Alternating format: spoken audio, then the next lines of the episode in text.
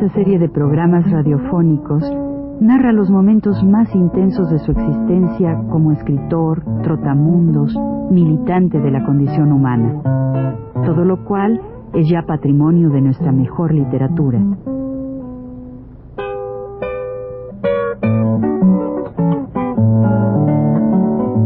Con ustedes, Juan de la Cabada. En el programa anterior empezamos a conversar y dijimos algo sobre nuestro amigo Abel Quesada. Mi amigo entonces y mi amigo hoy, como siempre. Un día vino Abel y me dice, oye mano, vente, vamos a llevar a, a las Naciones Unidas, pues a, aquí está, Efraín Huerta, mano.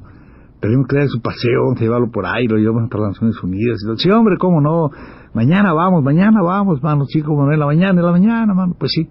Entonces él vino con un amigo nuestro, un periodista muy querido también, de apellido Mora, que me parece que su padre era mexicano, él vive en Cuba, nació en Cuba, y aquí estuvo trabajando también un tiempo, hacía un periódico, una revista, El Actor, y cuando vino la, la revolución última cubana, se fue para allá, fue para Cuba y ahí está. Ha venido a México a veces, es una persona muy estimable, muy querida de nosotros también.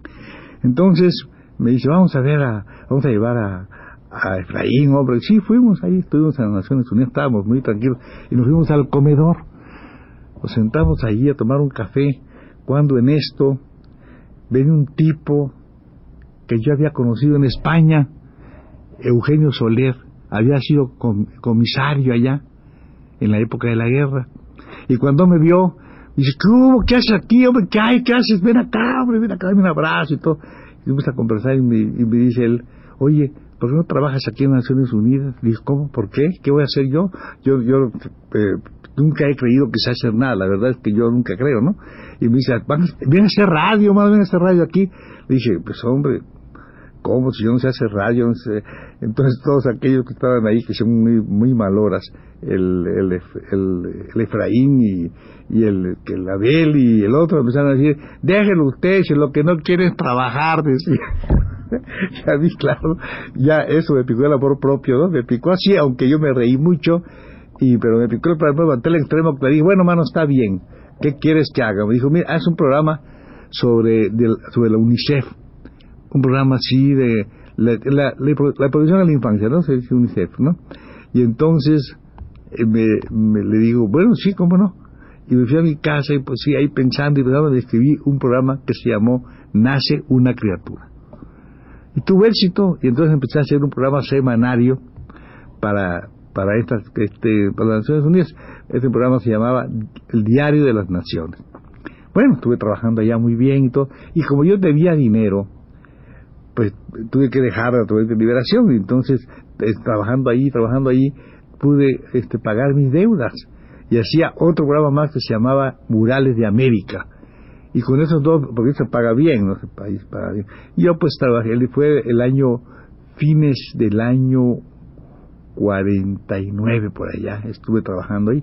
Por fin, me, de freelance, me daban mi sueldo. Y de repente, de repente me dicen así que yo trabajara en la, en, en, la asamblea del 49 al 50, la asamblea de Naciones Unidas. Pues el trabajo era de traducir las actas, las actas llaman actas resumidas, ¿no? Pasan material de las actas resumidas y uno lo tiene que traducir para publicarlo, ¿no? Y claro, pues eh, yo dije que sí, ¿verdad? Porque además era muy buen sueldo y todas esas cosas. Pero voy a contar una cosa interesante. Cuando llegué a los Estados Unidos dije yo que, que tenía úlcera y dije también, creo que no me dejó operar en México, y no, no me dejo operar de ninguna manera, no me dejó operar en México de la, de la úlcera. Estuve en el hospital un tiempo, en este hospital de Ortiz Tirado, el cantante Ortiz Tirado, y eh, el último que estuve, porque estuve también el de, el de otro, el de un poeta, Nandino, que ahora vive allá en, en, en Jalisco. Y claro, yo no me dejaba operar porque lógicamente yo veía, no sé si era verdad o cosa, no, lo que sea, que los médicos querían la operación que me hiciera un famoso, ya murió por cierto, un famoso cirujano Ayala González, el doctor Ayala González. Yo no me dejé de ninguna manera porque yo pensaba, mal pensado que soy, todos estos este, médicos que me querían operar lo querían hacer fundamentalmente porque quien iba a pagar eso era una señora millonaria que estaba muy interesada en que me operasen, ¿no?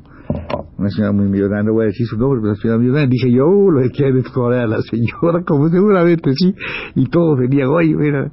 Por fin, hasta un médico comesaña, muy amigo mío, también me aconsejaba que me operase, y yo no me dejé, como es natural, hace, eso ya, ya tiene ya eso, pues más de 32 años, ¿no?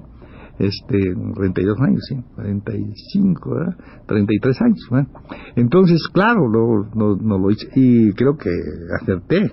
Mi amigo, este comisario médico, luego que me, vio muy flaco, estaba yo en el hospital y todo, pero luego que me vio como a los a los tres meses, me dice, oye, mano, dice, oye, qué bien estás, ¿no?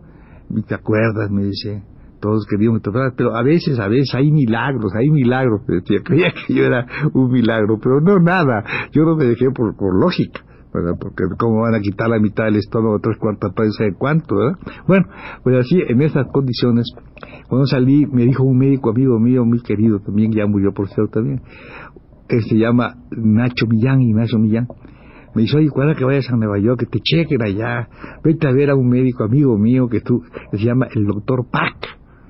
A mí se me quedó el nombre del doctor Pac, pero él no me dio papel ni mucho menos, más me dijo, ¿no? Y se me quedó así en la cabeza ir a ver a este doctor Pac. Trabajando en, el consulado, que trabajé un tiempo allá en Nueva York, este, pues me, se me ocurrió a mí, este, pues ir a ver a Pac, pero como no, no, no, el, el hotel donde yo podía verlo a él era en el hospital, el Memorial Hospital. Pero yo no fui al hospital, sino que vi la guía de teléfono y vi una, una, una, una clínica de él muy grande que estaba en la calle 34. ¿verdad? Y yo fui a la clínica que me encontré con muchas gentes ahí sentadas, todos los, pacientes, ¿no? Me tocó mi turno, entré y entonces me dieron una ficha, me dijeron que yo al día siguiente no desayunara y que me iban a hacer naturalmente una radiografía. Bueno, me hicieron esa radiografía me hicieron otra radiografía, me hicieron otra radiografía, me hicieron una radioscopia. Me subieron a un piso ahí donde vivieron unos médicos, ¿verdad? Luego a otro donde vieron otros médicos. Y por fin subí a un lugar donde estaba, digamos, ¿quién diríamos? ¿Quién diríamos? Pues Júpiter, ¿verdad? El, gran doctor Pac arriba, ¿no?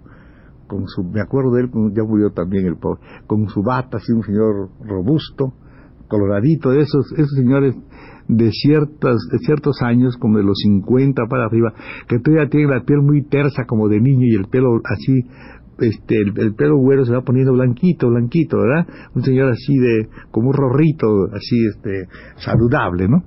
Y este señor venía con un séquito de médicos, me vio, el último que me vio, y salí, y me dieron los análisis y me dieron que yo tomara gelucil. Pues gelucil lo tomaba aquí en México, no importa, es gelucil, gel cualquier sí, aquí hay lo Y gelucil me dieron, bueno, pues no, no tenía yo gran cosa, tenía yo úlcera, es lo que tenía, lo que tengo.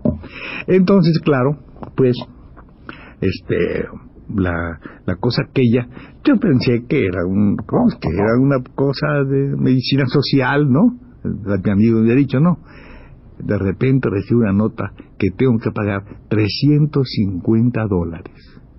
Dije, yo me puse muy serio, dije, ¿cómo te bueno? Pero no lo tenía, naturalmente, no en esos momentos. Y, y así pasó el tiempo y no lo pagaba, y no lo pagaba, y no lo pagaba. Y ya tenía yo tres años en Estados Unidos, 46, 47, 48, 49, sí, tenía tres años, y, no y ni siquiera me cobraban. Pero ¿cómo son estos gringos? No me cobraban, no había nada. Pero yo creo que cuando a trabajar a Naciones Unidas debe haber algún periódico que informa que hay un individuo que se llama fulano de tal, que era yo entonces, y que entró a trabajar en esta organización. ¿Ah? Pero a los poquitos días, a los muy poquitos días, me, me dice la jefa de personal, una señorita cuyo apellido nunca me olvidaré, la señorita Zampayo, que es una señorita de un lugar que se llama Brasil, habla portugués, por cierto, portugués, Y entonces ella, pues sí, se entiende bien señora Sampaio, Sampaio. Pero una señorita que no sé si podríamos decir puritana o quién sabe qué, o defensora de los gringos. Esta me llamó por teléfono y, es muy gracioso lo que, lo que había pasado ya antes conmigo.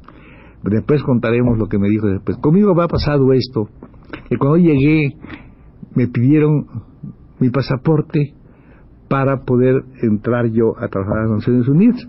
Yo tenía un pasaporte oficial, como es natural los que dan para los que pagan el servicio consular, el servicio exterior de México, ¿verdad?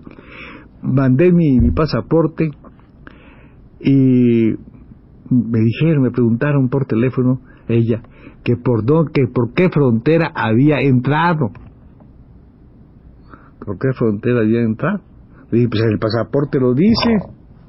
¿verdad? Por Fort por ahí está, por ahí entré yo, por Fort ahí está el pasaporte. Entonces me dijeron que muchas gracias, porque no tenían el récord de dónde había entrado yo. Teniendo el, el sello, no decía, ellos no tenían récord. Yo, yo no estaba en Estados Unidos ahí, yo no había llegado a Estados Unidos. Yo me fui por avión, me acuerdo cómo me llamaron, una cosa diferente que a los que le dan la visa ordinaria, y a mí nada más me pusieron un sello. Y no estaba yo registrado. Me dieron las gracias, muchas gracias, muchas gracias, muchas gracias. Muy bien, bueno, ahí me estuve. Y eso naturalmente me, me, a mí me dio a entender que eso de la eficiencia norteamericana es otro mito en general. Claro que son eficientes, pero es otro mito. Es por otras circunstancias, no, realmente no lo son. Bueno, en meter a trabajar allí. Entonces ya tuve la primera cosa con de, de y Al pocos días ella me llamó a decirme que yo debía una cuenta, como si fuera un pecado, es, a un médico, se llama, el doctor Pack, que cómo era posible que no le hubiera pagado al doctor Pack. Le dije, es que usted no tiene que intervenir en eso. Le dije, son cosas muy personales mías y yo trataré de solucionarlo con el doctor Paco, ¿verdad? Pensé yo así, pensé yo. Pero bueno, esto es muy curioso porque yo que no quería pagar 350 dólares, ¿no? Para que me dieran una cosa que se llama gelucil, me pareció que era pues abominable que yo pagara esa cantidad de dinero, tanto dinero, 350 dólares para que me dieran gelucil. Bueno, Claro, no, no cuento yo todas esas, esas cosas que hacen ahí de un montón de, de, que, pues, análisis y cosas y, y todo esto y radiografías, no lo conté yo, claro. Entonces, claro, no, no, no, no me Pero de todas maneras, yo sí me preocupé un poquito y empezaron a llegar a mi casa y ponían ahí en la cajuela del, del, de la cajita de mi departamento donde yo vivía, en la calle 17, ponían unas, unas, unas notificaciones para que yo me presentara a un determinado juzgado. Me dijeron los amigos de ahí, no las recojas, ¿Cómo la recojas esa sabiduría? Tienes que ir al juzgado. Si no la recoges, nunca, nunca vas, mano. Entonces, no la recoges. Y yo, claro, no la recogía. Siguieron llegando y nunca la recogí. Ellos sabían bien, seguramente veían, que yo no recogía sus cosas. Y en eso estábamos nosotros y yo trabajando allí, en ese lugar, y, la señorita Zampayo y, estos señores y un día llamé por teléfono allí a la clínica y dije que yo estoy dispuesto, dije el señor fulano, el señor no se le ve nunca, porque el señor, como dije así muy bien, es el Olimpo, él está arriba de todo, él no recibe nada más que, la, que las notas importantes. Lo, esto que estamos contando de los cobros lo hacía un señor abogado de apellido francés, norteamericano, francés, que me cobraba, ¿no? Y yo le dije, yo le pago a usted 150 dólares. Y me dijo, no, 350, y inmediatamente no hizo nada, claro, pero eh, amenazas y cosas. Y ahí estaba yo en ese, en ese sitio, observando además todo lo que es este, esta, esta vida de norteamericana dentro de una organización que se llama las Naciones Unidas. Después vamos a contar un poco más del trabajo de todas las cosas que hacía yo allí dentro de eso, mira, y mis compañeros, una serie de cosas interesantes para conocer un poco ese personal que está dentro de una organización tan importante como son las Naciones Unidas. Después le voy a contar todo eso, a ver si me llevo siquiera, pues uno o dos programitas más, ¿eh? Gracias.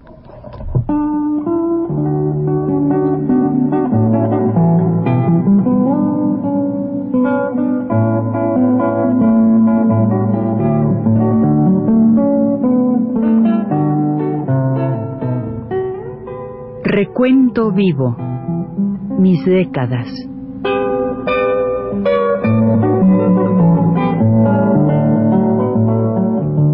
Juan de la Cabada, mediante esta serie de programas radiofónicos, narra los momentos más intensos de su existencia como escritor, trotamundos, militante de la condición humana, todo lo cual es ya patrimonio de nuestra mejor literatura.